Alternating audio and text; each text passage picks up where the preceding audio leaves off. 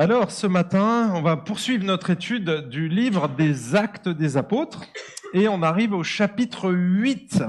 Alors, je vous invite à, lire avec moi. Si vous n'avez pas vos Bibles, ça va être affiché directement ici. Donc, livre des Actes des Apôtres au chapitre 8 et au verset 1 et on lira seulement quatre versets. Ça change de la semaine dernière. Hein Alors, verset 1. Saul approuvait le meurtre d'Étienne. Il y eut ce jour-là une grande persécution contre l'Église qui était à Jérusalem. Et tous, excepté les apôtres, se dispersèrent dans les contrées de la Judée et de la Samarie. Des hommes pieux ensevelirent Étienne et firent sur lui de grandes lamentations. Or Saul ravageait l'Église. Il pénétrait dans les maisons, en arrachait hommes et femmes et les faisait jeter en prison. Ceux donc qui avaient été dispersés allaient de lieu en lieu en annonçant la bonne nouvelle de la parole. Mes amis, lorsqu'on lit les trois premiers versets, on n'a qu'une envie, pleurer avec les hommes pieux qui ont enseveli Étienne. Et à première vue, la, mort d'Étienne peut sembler totalement inutile. Et on pourrait se dire, mais c'est vraiment une perte fatale pour la communauté de Jérusalem. Et je pense que beaucoup de chrétiens ont dû se dire la même chose que nous. Pourquoi tout ça? Pourquoi le mal semble-t-il si souvent triompher sur le bien? Pourquoi les bons partent-ils avant les méchants? Pourquoi certains ont une vie plus facile que d'autres En fait, la, vie, elle paraît si cruelle et si injuste parfois. Et honnêtement, je n'ai pas de réponse à toutes ces questions et je pense que beaucoup de nos questions trouveront une réponse seulement au ciel, lorsqu'on sera avec Jésus.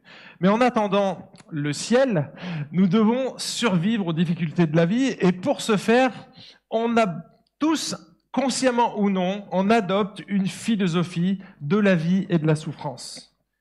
Qui que vous soyez, vous trouvez toujours des raisons. Alors j'en ai adopté une.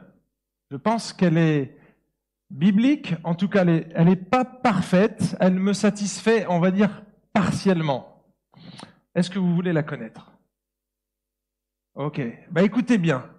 Écoutez bien jusqu'au bout du message parce que je ne la donnerai qu'en conclusion.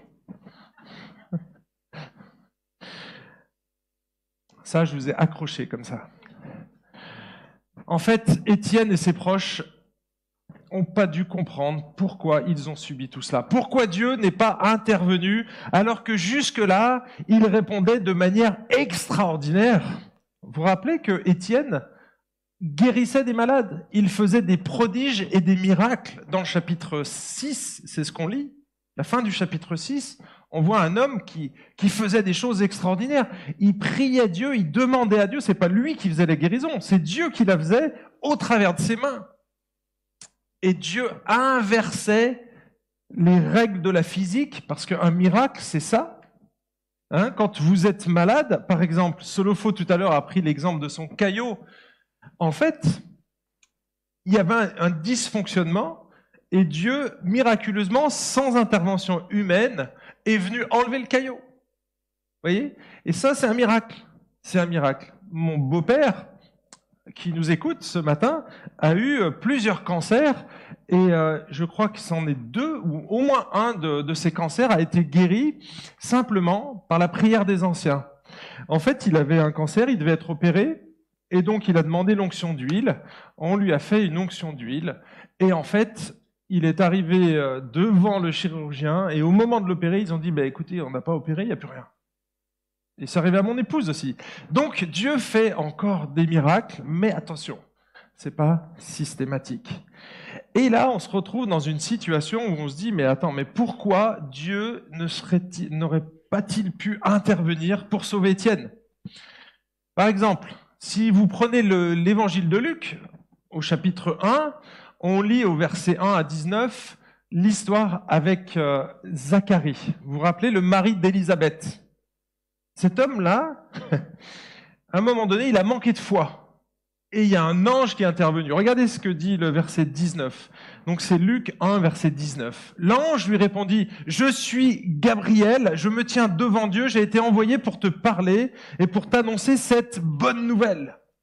Et voici, tu seras muet et tu ne pourras parler jusqu'au jour où ces choses arriveront parce que tu n'as pas cru à mes paroles qui s'accompliront en leur temps. En fait, Dieu aurait très bien pu rendre muet le Sanhédrin, tous ces religieux juifs qui étaient là, et puis finalement le procès n'aurait pas eu lieu, le verdict n'aurait jamais pu tomber parce que on peut pas parler. Vous voyez, avec des signes, ça aurait été compliqué. Dieu aurait pu intervenir. Il aurait pu aussi envoyer une myriade d'anges. Il aurait pu aussi protéger comme il l'a fait avec Daniel quand il est rentré dans un incinérateur avec ses trois amis et il n'a rien eu. Vous voyez, il y, a, des miracles dans la Bible, mais il y a aussi des gens qui meurent. Et c'est pour ça qu'on ne peut pas systématiser dans la Bible. C'est dangereux de dire, OK, si Dieu a fait ça une fois dans l'histoire, si Dieu a marché sur l'eau, alors je vais faire la même chose. Non. Non, vous n'êtes pas Dieu, vous n'êtes pas Jésus. Même Paul, qui, a ressuscité des morts, qui a guéri des malades, à un moment donné, devant Timothée, lui dit, bah, mets un peu de vin dans ton eau, J'ai pas de solution pour toi. Vous voyez, même Paul, qui, faisait des miracles, qui a, guéri des gens de la dysenterie, comme ça. Eh bien là, eh bien là, une situation où Dieu n'intervient pas. Et on comprend pas. On comprend pas. Et c'est ce qui choque la plupart des gens. Et pire, parce que là, il y a un, un facteur supplémentaire. C'est que ça touche un serviteur de Dieu fidèle. Et là, vous vous dites, oui, mais qu'est-ce que moi j'ai fait? Parce que Étienne, il était parfait, quasiment. Hein. Je ne veux pas dire qu'il était parfait, c'était pas le cas, mais c'était un homme pieux. Il était dévoué à son maître, il était dévoué à ses frères et sœurs. C'était un vrai serviteur. Il n'a pas hésité à remplacer les apôtres au pied levé, comme ça. C'était un homme érudit, un homme mature. On voit qu'il était doté d'une grande sagesse, il était capable d'enseigner la Bible, d'exposer l'évangile d'une manière claire à n'importe qui. Il faisait du bien à l'intérieur de l'Église en mettant ses dons au service de l'Église. Il faisait du bien à l'extérieur de l'Église en mettant aussi ses dons au service des gens, en guérissant des malades. C'est ce qu'il faisait. Il faisait du bien. Pourquoi Dieu a-t-il donc permis qu'un homme si remarquable puisse mourir si rapidement? Pire, pire, on dirait que son ministère s'est soldé par un échec. Non seulement il a été tué en tant qu'hérétique, mais sa mort va déclencher la guerre mondiale dans l'Église. Non, mais une grande persécution va commencer à partir de la mort d'Étienne. À croire qu'il portait la poisse, Étienne. En fait, il est passé d'une vie de bénédiction absolue à une vie de malédiction absolue. Hein, on a un contraste, mais énorme, dans la vie d'Étienne. Après une pluie de bénédictions, la malédiction est venue le frapper en plein service. Et là, vous vous posez la question, vous dites, waouh, et si ça m'arrivait à moi N'est-ce pas? Parce que on fait tous la même chose. Hein Quand on, regarde les hommes et les femmes de Dieu qui sont dans la joie, qui sont riches, on se dit, waouh, alléluia, Job, c'est bien dans les premières lignes et dans les dernières. Mais au milieu, ça cogne ça cogne sévère. Et ça, c'est la vie. C'est la vie. Alors j'aimerais qu'on regarde de plus près, en fait, les manifestations du mal et voir comment Dieu va retourner cette situation invraisemblable. Alors, il n'y a pas trop de suspense, on a déjà lu le texte, mais quand même, j'ai relevé ici trois manifestations éphémères du mal. Et je dis bien éphémères. Quand je dis éphémère, je ne dis pas que ça dure cinq minutes. Hein. Ça peut durer toute une vie mais c'est éphémère devant l'éternité. D'accord? C'est passager. Ok, tu vis un temps, mais tu vas vivre beaucoup plus, beaucoup plus longtemps après. Et le beaucoup plus longtemps, il est beaucoup plus longtemps que ce que tu imagines, parce que tu ne peux pas l'imaginer en fait. La vie éternelle, elle est éternelle, elle n'a pas de fin. C'est juste hallucinant, renversant. On ne peut pas imaginer ça. Et pourtant, c'est ça. Et donc là, on voit ici une première manifestation éphémère du mal, c'est l'injustice. L'injustice. Et là, c'est flagrant, c'est le meurtre d'un innocent. Regardez ce que dit le texte, c'est très court. Saul approuvait le meurtre d'Étienne. C'est horrible. Horrible. Qu'est-ce qu'avait fait Étienne? Rappelez-moi ce qu'il avait fait de mal. Ah, rien. Jésus avait fait-il une seule chose de mauvaise? Non. Ah, rien. Et pourtant, ces deux personnages-là sont morts martyrs. Ici, on apprend que Saul approuvait le, le meurtre d'un innocent. C'est horrible de dire ça. Et pourtant, c'est la réalité. Et c'est peut-être aussi votre réalité. Il y a des choses que vous ne supportez pas et que je ne supporte pas. Parce qu'en tant qu'humain et en tant qu'enfant de Dieu, on a soif de justice.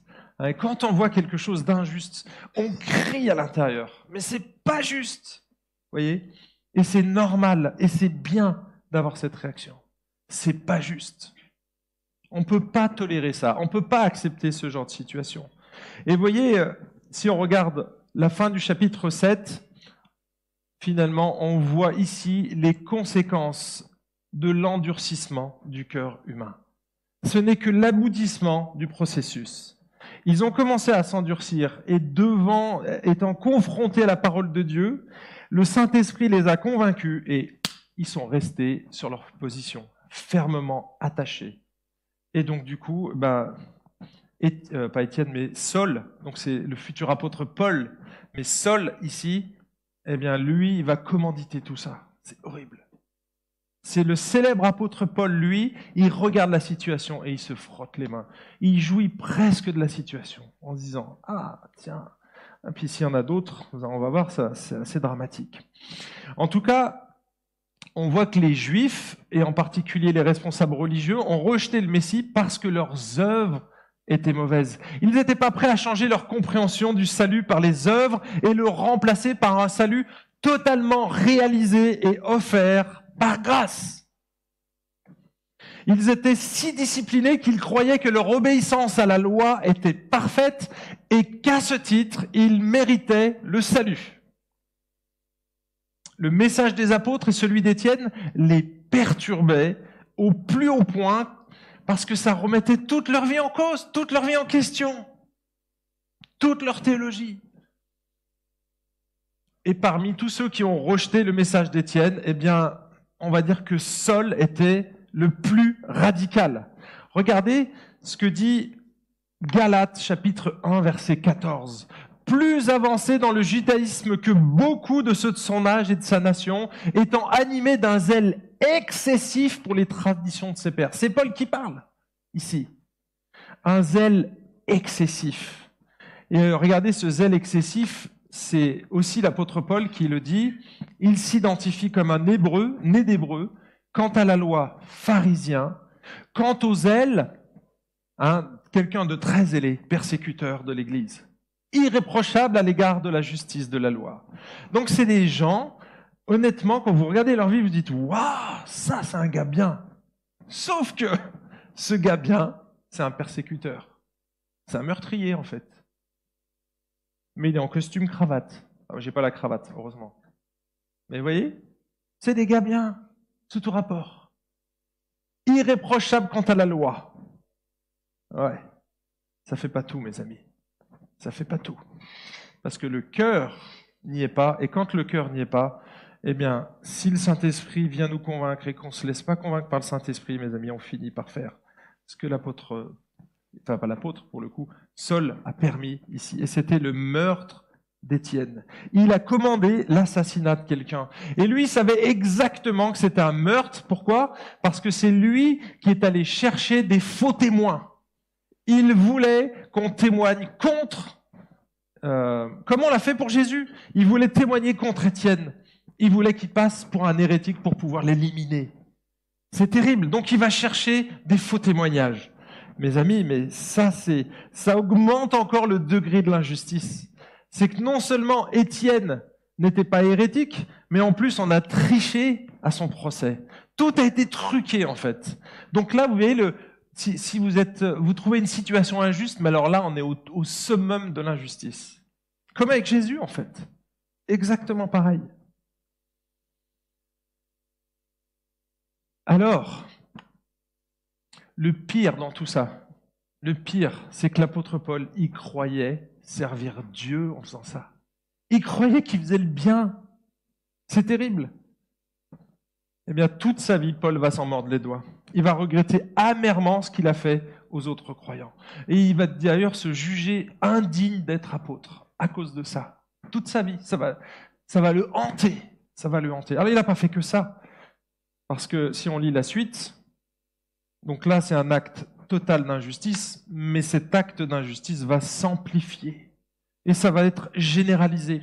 Ce qui était au départ limité aux responsables chrétiens, donc Jean et Pierre ont été intimidés. Pierre a même fait un séjour en prison, hein, on l'a lu dans le chapitre 5 ou 4, je ne sais plus. Et en fait, ça, ne touchait que les responsables. Mais là, à partir du, du jour, de l'heure où Étienne est mort, là, immédiatement, persécution généralisée. Alors que les chrétiens, on l'a lu, ils pleuraient. Ils pleuraient la mort d'Étienne. Ils avaient encore les larmes mouillées qu'on est venu les matraquer pour les embarquer et les jeter en prison. C'est terrible. Terrible ce qui arrive ici. Vous avez vu le, texte au verset 3, il dit que Saul ravageait l'Église. Il pénétrait dans les maisons, en arrachait hommes et femmes et les faisait jeter en prison. Le terme, a, euh, le terme ravager ici, en fait, ça décrit euh, littéralement, je vais retrouver, ça, signifie littéralement le mot détruire, ruiner ou endommager on l'utilisait pour détruire, c'était un terme qu'on utilisait pour parler de la destruction d'une ville, quand on rasait une ville, ou bien quand on se faisait déchirer par un animal, manger par une bête. Et en fait, ça ravageait, ça détruisait, et c'est ce que Paul a fait, mais vis-à-vis des croyants, parce que l'Église, c'était pas un bâtiment. Hein Il n'y avait pas de bâtiment à l'époque. Et donc, c'était les croyants. Ils étaient déchiquetés, quelque part. Et ça, c'est c'est ce qui s'est passé pour nos frères. Imaginez-vous qu'on soit vendredi. On est tous rassemblés, on prend notre agape ensemble au groupe de maison. Je sais qu'il y en a plusieurs qui l'ont fait cette semaine, et c'était ce vendredi. Imaginez qu'on soit en train de prier et qu'on entende frapper à la porte, qu'il y a quelqu'un qui ouvre et il s'engouffre dans la porte, aucune sommation, il vous plaque à terre, il vous met les menottes et il vous embarque en prison. C'est exactement ce qui s'est passé ici, dans cette situation. Étienne meurt, immédiatement, tout le monde en prison. Tous ceux qui avaient été identifiés comme chrétiens, on allait les chercher dans les maisons. Et l'apôtre Paul, c'était un vicieux, parce qu'il interrogeait les gens et ensuite il allait et il se ratait pas. Il se ratait pas. Il était méticuleux. Il était doué, il était brillant, mais au service du mal. Et Dieu va le retourner aussi, lui, comme une crêpe. Comme une crêpe. Vous savez que là, on parlait d'une manière hypothétique, mais cette semaine, j'ai lu un communiqué de portes ouvertes. Et ils ont profité du fait que les, les, projecteurs sont braqués en ce moment sur un événement qui se passe au Qatar. Hein? Ils ont profité de cet événement pour dire, écoutez, vous savez que parmi tous les participants, il y a sept pays, sept pays qui persécutent aujourd'hui les chrétiens. Sept. Alors attention, les joueurs et le football n'y sont pour rien. Hein.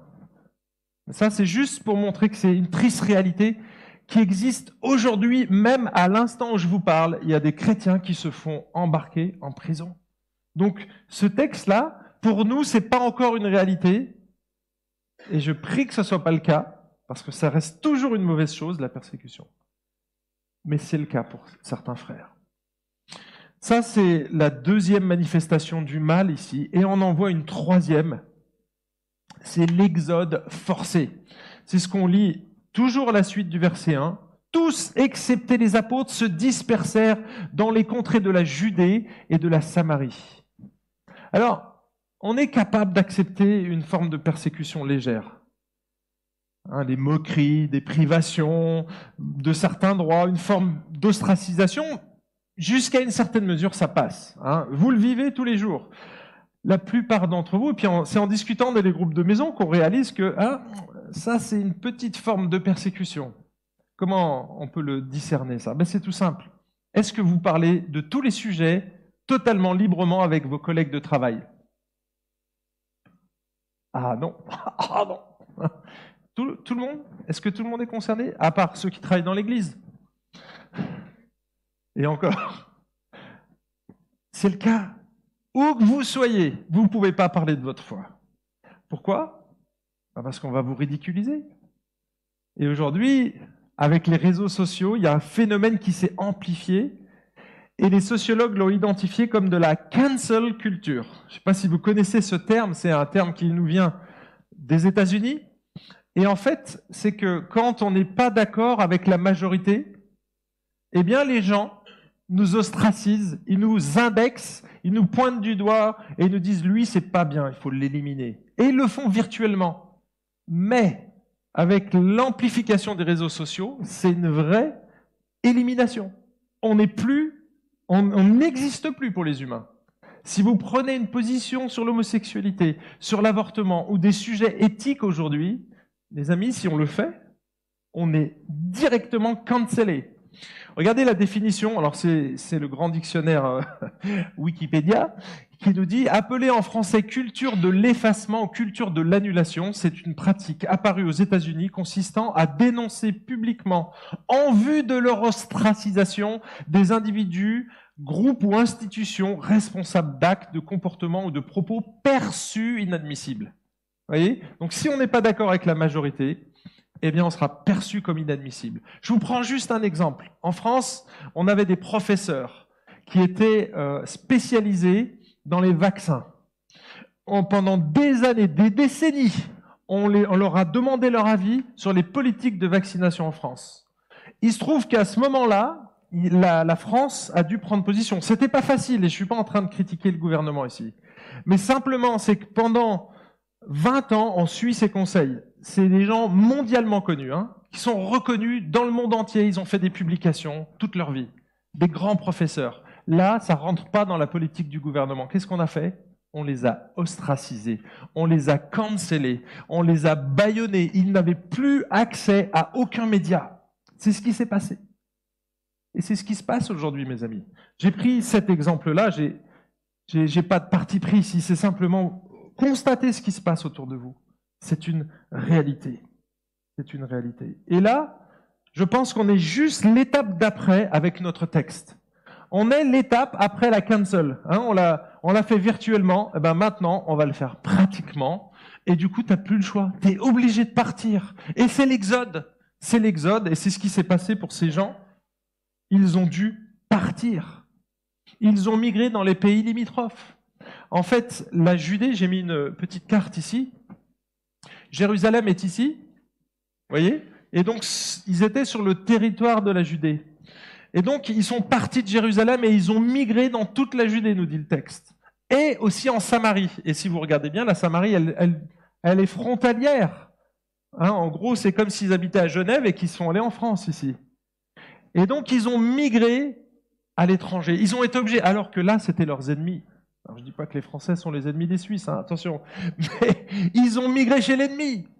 Ils ont été obligés de faire ça. Parce qu'ils n'avaient pas le choix. Alors comment vous auriez réagi à cela? Qu'est-ce que vous auriez dit à Dieu à ce moment-là? Est-ce que vous auriez levé le poing en disant Mais qu'est-ce que tu fais là-haut? Comment est-ce que vous auriez exprimé votre avis, votre demande? Ça aurait été quoi votre quête? Essayez de vous mettre dans leur, dans leur basket. Qu'est-ce que vous auriez fait? Ah, c'est difficile. Ben nous, on sait ce qu'ont fait les premiers chrétiens. En tout cas, on ne connaît pas tous les détails, mais on sait, on sait au moins le résumé, les choses essentielles. Et elles se retrouvent juste après. Et c'est mon deuxième grand point, la transformation du mal en bien. Regardez le verset 4. Ceux donc qui avaient été dispersés allaient de lieu en lieu annonçant la bonne nouvelle de la parole. Voyez comment Dieu, il a transformé le mal en bien. Est-ce que c'est clair ou pas pour vous? Quand vous lisez cette phrase, pour moi, c'est une transformation du mal en bien. C'est pourquoi? Parce que nos frères et sœurs qui ont été persécutés, dans leur exode, ils ont transporté ce qu'ils avaient de plus précieux avec eux. Ce n'était pas le tabernacle, ce n'était pas leurs albums photos, leurs bijoux de famille, leur smartphone ou leur Bible, parce que tout ça, ça n'existait pas encore. La chose la plus précieuse qu'ils possédaient et que personne ne pouvait leur voler, que personne ne pouvait détruire, c'était quoi? C'était la bonne nouvelle de la parole, la bonne nouvelle de l'évangile. L'évangile, ça veut dire bonne nouvelle. Et en fait, ils sont partis avec la chose la plus précieuse. Ils n'avaient rien, mais ils avaient tout. Ils avaient ce qu'il y a de plus précieux. Honnêtement, si moi j'avais dû migrer, la première question que je me serais posée, mais qu'est-ce qu'on va faire et comment on va gagner de l'argent et où est-ce qu'on va loger? Vous voyez, c'est toutes des questions très pragmatiques. Et qu'est-ce que nous dit le Seigneur par rapport à ça? Et qu'est-ce que le Seigneur avait enseigné à ses apôtres et à ses disciples? Il leur avait dit quoi?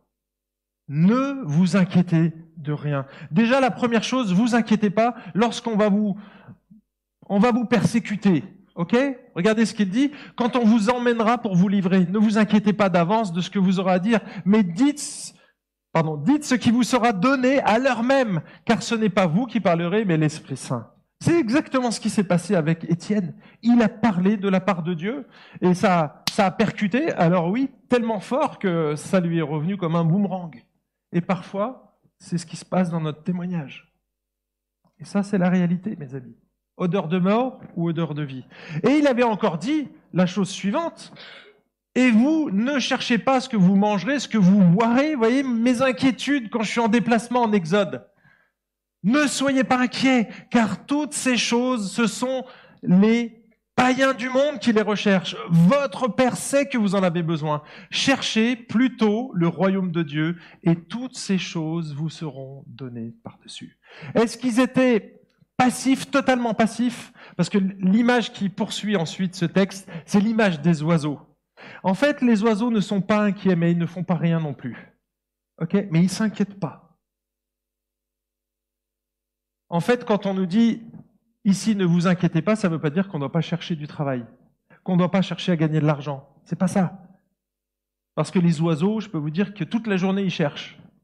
Mais ils sont pas inquiets. Ils font leur job. Ils cherchent leur nourriture. Et, et en fait, c'est ça. Mais ils ne sont pas inquiets. Par contre, ils font une chose.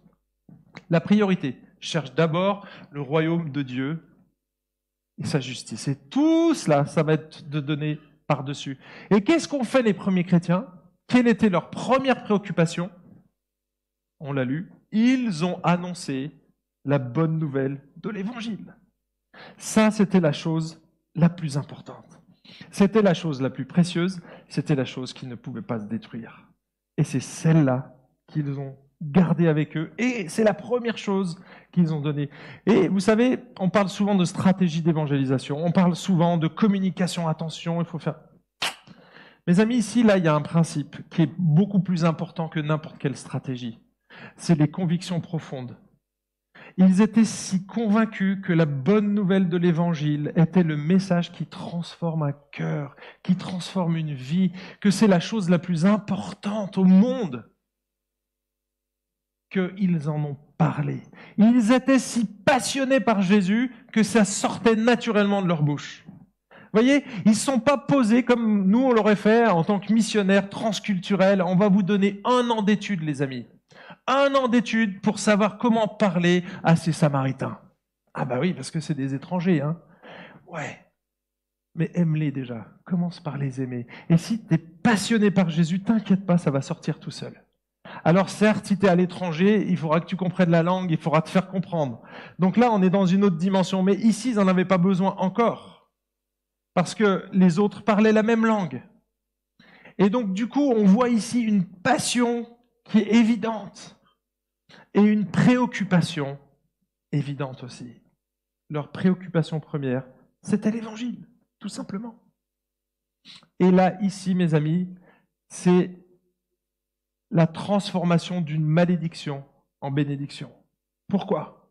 Parce que ici, on voit juste les prémices. Et je pense que nous, on a le privilège d'avoir tout le reste de la Bible, tout le livre des actes, où on voit le déroulement, l'expansion de l'Église, grâce à ça. Grâce à ça. En fait, c'est un accomplissement de ce que Jésus avait prophétisé juste avant. Et regardez bien, c'est marrant parce qu'il y a Acte 1, 8 et Acte 8, 1. Et c'est deux parallèles. Il y en a un, c'est l'accomplissement de l'autre. Acte 1, 8, et regardez ce que dit euh, Luc, il dit, et c'est Jésus qui parle, mais vous recevrez une puissance, celle du Saint-Esprit, survenant sur vous, et vous serez mes témoins à Jérusalem, ça c'est fait. Ok, ça c'est fait. Saturation de Jérusalem, assez de chrétiens. Ok, qu'est-ce qu'on fait? Ben, Il faut aller ailleurs, les gens. Oh, mais j'ai pas trop envie d'aller. Qui va, qui va partir en mission? Qui veut changer de ville? Levez la main. Qui veut changer de ville? Vous voyez? Il n'y a pas de volontaire. Il n'y a pas de volontaire. Personne n'a levé sa main. J'ai pas vu une personne lever sa main. Ok. Je vais envoyer une petite euh, persécution, vous allez voir. C'est exactement ce qui s'est passé. Dieu a permis la persécution. Parce que qu'est-ce qu'ils ont fait? Et regardez la prophétie. Vous serez mes témoins où? À Jérusalem, ça s'est fait. Dans toute la Judée, dans la Samarie et jusqu'aux extrémités de la terre. Et qu'est-ce qu'on lit au, au verset 1 du chapitre 8 Et tous, excepté les apôtres, se dispersèrent où? Dans les contrées de la Judée et de la Samarie. Accomplissement prophétique. Là, on voit que Dieu, il contrôle tout pour le salut.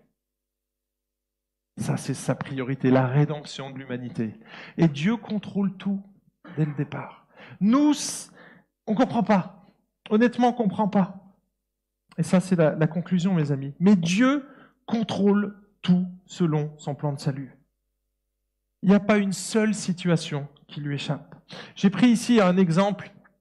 Ça a eu lieu le 8 janvier 1956 dans les profondeurs de la jungle équatorienne. Il y a eu cinq missionnaires qui ont été assassinés sauvagement par des indigènes incas. Et là, vous voyez un article de presse, mais le monde a été stupéfait par la nouvelle, choqué. Et ça pour certains, et notamment pour certains chrétiens, c'était une tragédie complètement insensée. Beaucoup ont décrié les carrières prometteuses des missionnaires interrompues, les cinq jeunes épouses privées de leur mari et les enfants qui étaient laissés orphelins. Parce que ces cinq missionnaires hommes qui ont été tués ben, ont laissé toute leur famille. Mais en fait, tout le monde n'a pas regardé cette situation de la même manière.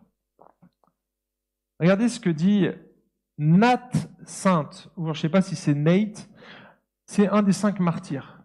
Il a écrit la chose suivante. En pesant l'avenir et en recherchant la volonté de Dieu, avons-nous raison de risquer notre vie pour une poignée de sauvages? Ça, c'était avant qu'il meure. Hein.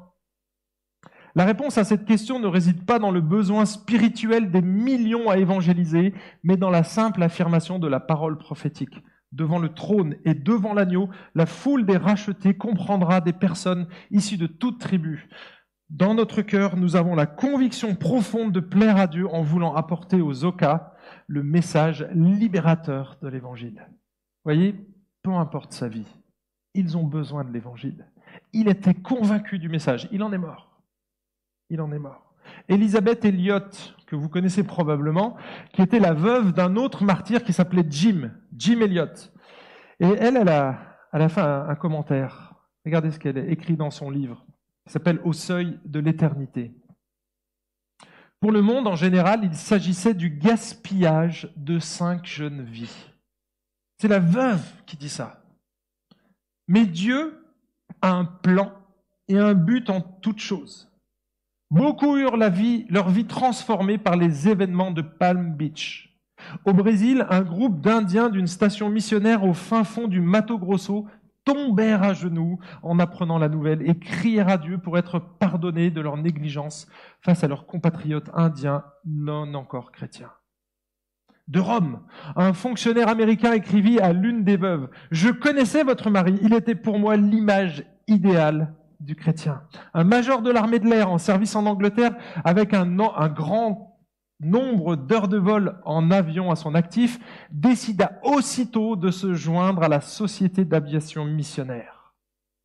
d'Afrique, un missionnaire écrivit Notre travail ne sera jamais comme avant. Nous connaissions deux de ces hommes. Leur vie a laissé une empreinte indélébile sur la nôtre. À Des Moines, dans l'État du Iowa, un jeune garçon de 18 ans pria dans sa chambre pendant une semaine. Et puis il est venu annoncer à ses parents J'ai entièrement consacré ma vie à Dieu. Je désire essayer de remplacer l'un des cinq disparus. Vous voyez, il y a des choses qui nous dépassent. Dieu peut transformer ce mal, et c'est un mal. Ces cinq personnes qui sont mortes, c'est un mal. Mais il peut aussi utiliser ça pour le transformer en quelque chose de plus glorieux. Et ça, c'est notre Dieu. Il contrôle tout selon son plan de salut. Deuxième application que j'aimerais tirer de ce message, c'est que Mourir à soi est nécessaire pour que Dieu transforme le fumier de l'épreuve en parfum enivrant. Je m'explique. Dans ce message, on a vu que Dieu savait recycler les mauvaises choses et en tirer du bien. C'est une usine de recyclage, le Seigneur, en fait. Il prend les choses qui ont été souillées par les humains, il prend une pâte, une matière imparfaite, parfois nauséabonde, comme du fumier, et il va la transformer en quelque chose de bon. Est-ce que vous êtes déjà demandé, honnêtement, quand vous prenez une rose, vous avez tous pris une rose. Dans les mains, vous avez senti une rose, ça sent bon. En fait, est-ce que vous mettez du parfum au pied de la rose pour qu'elle sente bon? Qu'est-ce qu'on met au pied du parfum de la rose? Du crottin Du fumier. Vous aimez, euh, vous en mettriez dans votre salon, au milieu du salon, du crottin? Personne mettrait du crottin dans son salon, évidemment. Pourquoi? Eh bien parce que ce crottin, bah, Dieu va l'utiliser. Il va l'utiliser, mais quand vous allez planter votre graine de rose, il va falloir que cette graine, elle meure. Si la graine ne meurt pas, il n'y aura rien. Par contre, si la graine meurt, Dieu va utiliser le fumier qui est nauséabond comme un fertilisant et va permettre à cette plante de se développer. Et du coup, il va utiliser un fumier nauséabond pour donner un parfum enivrant comme la rose. C'est ce que Dieu veut faire au travers de chacune de nos vies. Et il va utiliser le fumier de l'épreuve, mes amis, parce que ça sent pas bon, hein on est d'accord. La persécution, c'est du fumier. L'injustice, c'est du fumier. Tout ce que vous vivez qui vous fait du mal, qui est destructeur, c'est du fumier. Mais dites-vous une chose, si vous apprenez à mourir à vous-même, ok, pourquoi je suis là? Seigneur, je veux apprendre à mourir, à pas m'inquiéter, je veux pas m'inquiéter. Tu meurs à toi. Tu fais confiance à Dieu, et qu'est-ce qu'il fait? Il va faire grandir cette rose. Et ce fumier qui était au départ nauséabond va être fertilisant et va t'aider à grandir dans ta foi, à développer le fruit de l'esprit, à sentir le parfum de Christ. C'est ce que Dieu veut faire au travers de l'épreuve. Alors c'est une métaphore, je sais, mais ne vous inquiétez pas, j'ai d'autres choses. Troisième application. Il faut apprendre à vivre sous la grâce. En fait, aux yeux des hommes, Dieu n'est jamais sur le podium pour les belles choses de la vie. Hein. vous avez vu comment on est injuste quand tout va bien, j'entends pas les non-chrétiens dire Ah, oh, qu'est-ce que Dieu est bon avec moi Vous l'avez déjà entendu dire? Ça Un non-chrétien dire Qu'est-ce que Dieu est bon avec moi chaque jour que je me lève Et quand tu arrives à 70 ans et que tu chopes un cancer ou une maladie difficile, qu'est-ce qui se passe? Dieu existe Ah oui, mais il est méchant là maintenant. Vous voyez? En fait, on est vraiment injuste. Injuste. Dieu n'est jamais sur le podium pour les belles choses de la vie, mais il est toujours sur le banc des accusés pour toutes les calamités qu'on vit en fait. Hein, vous avez remarqué ça aussi? Si Dieu existait, ah bon Mais attends, il n'existe que à partir du moment où ça va mal. Avant, il n'existait pas, maintenant il existe. Ah, c'est marrant. Puis tu vas mieux, maintenant il n'existe plus. Hein, vous avez vu comme Dieu, il, est furtif des fois dans la vie de certains. Il n'existe pas, ça va pas. Oh, tu existes, merveilleux. Ça va mieux? Eh ben, il n'existe plus. C'est comme ça. Ça, c'est la réalité et c'est le cœur humain, mes amis. Il y a une dissymétrie qui en dit long sur notre cœur ici. On est tous enclins à profiter des bonnes choses de la vie, à les considérer comme normales, comme un dû. Mais dès que survient une difficulté, une tuile qui nous tombe sur la tête, eh bien, qu'est-ce qu'on fait? On lève le poing à Dieu. Mais qu'est-ce que tu fais, toi, là-haut? Et mes amis, vous savez ce que c'est ça? C'est une manifestation du salut par les œuvres. C'est une manifestation du salut par les œuvres, du fait qu'on ne vit pas sous la grâce de Dieu. Je cite ici l'un de mes auteurs préférés, Jerry Bridges. Voilà, ça c'est la fin, donc je vous, le, mettrai à la fin. Il y a, une intro avant. Regardez ce qu'il dit. Si nous apprenons à vivre de la grâce et non de nos œuvres, nous arriverons mieux à accepter la discipline des épreuves. Je répète, si nous apprenons à vivre de la grâce et non de nos œuvres, nous arriverons mieux à accepter la discipline des épreuves.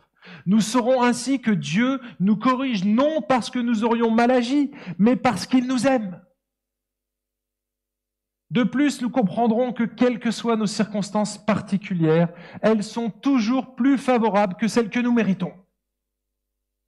Aucun de nous ne voudrait recevoir de Dieu ce qu'il mérite réellement, car ce ne serait rien d'autre que le châtiment éternel.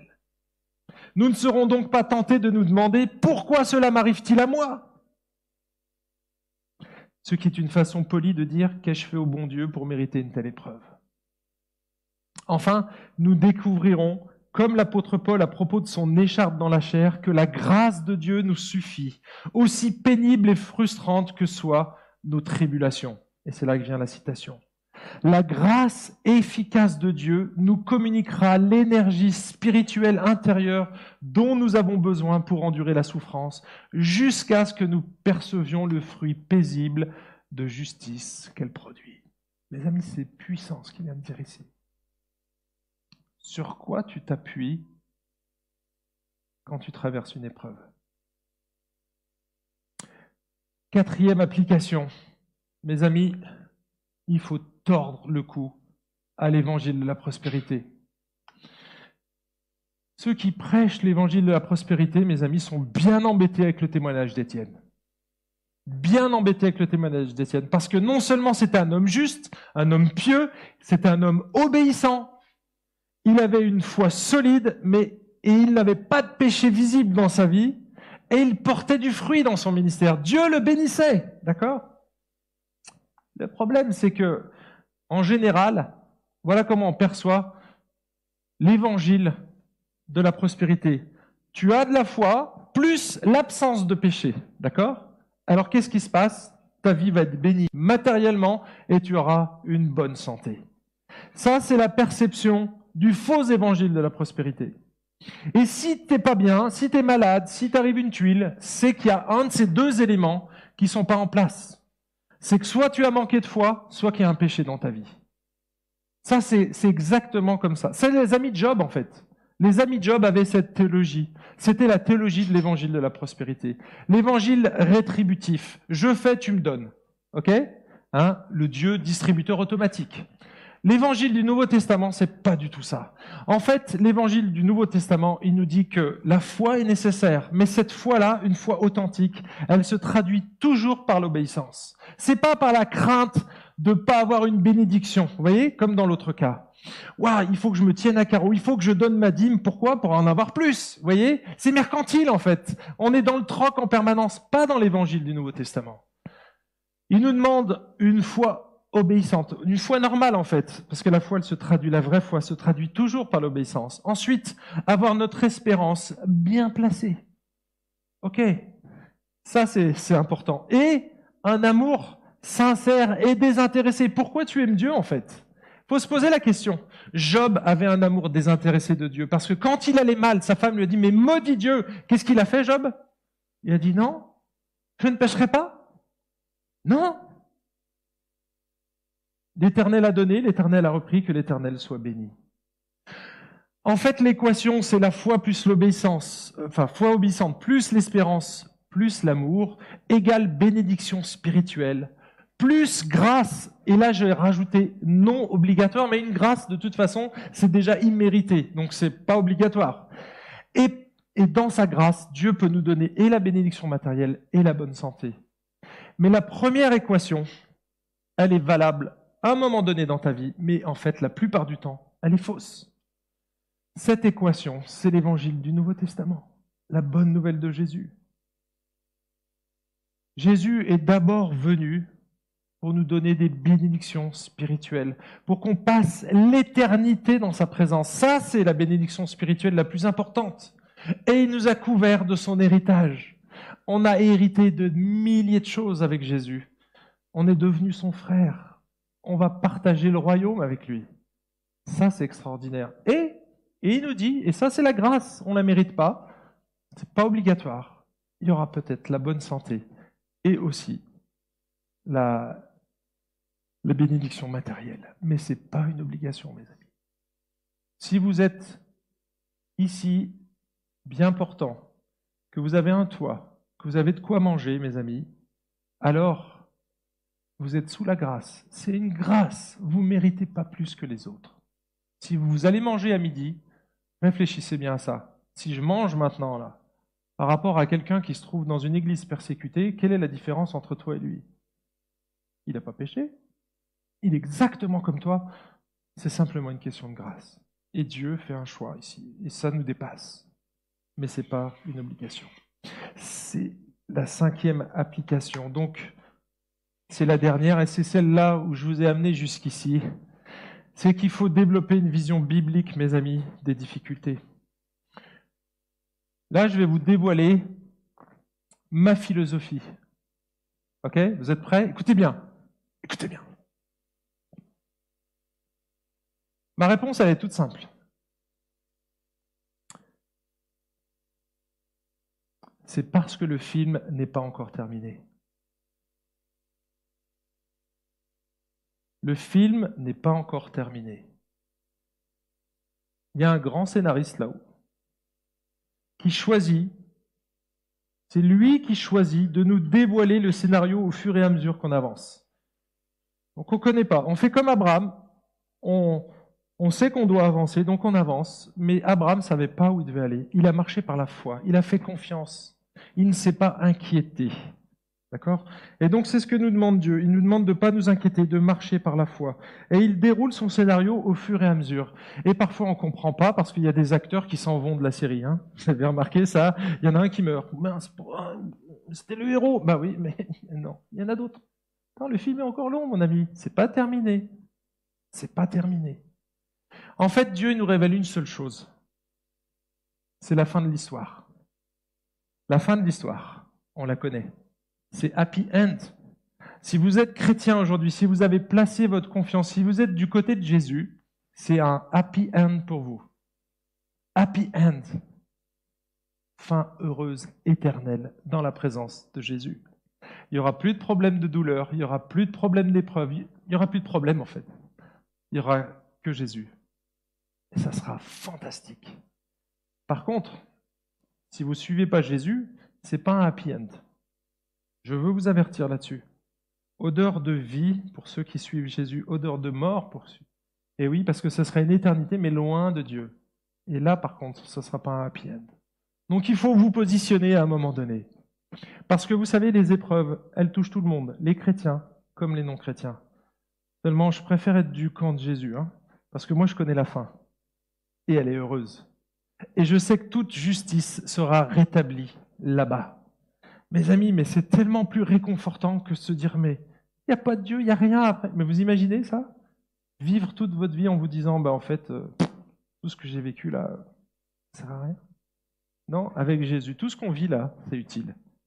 Et peut-être qu'on va devoir mourir plus tôt que prévu. Ça peut arriver peut-être même aujourd'hui, on ne sait pas. Mais Dieu est au contrôle. Il contrôle tout. Et ça, c'est rassurant.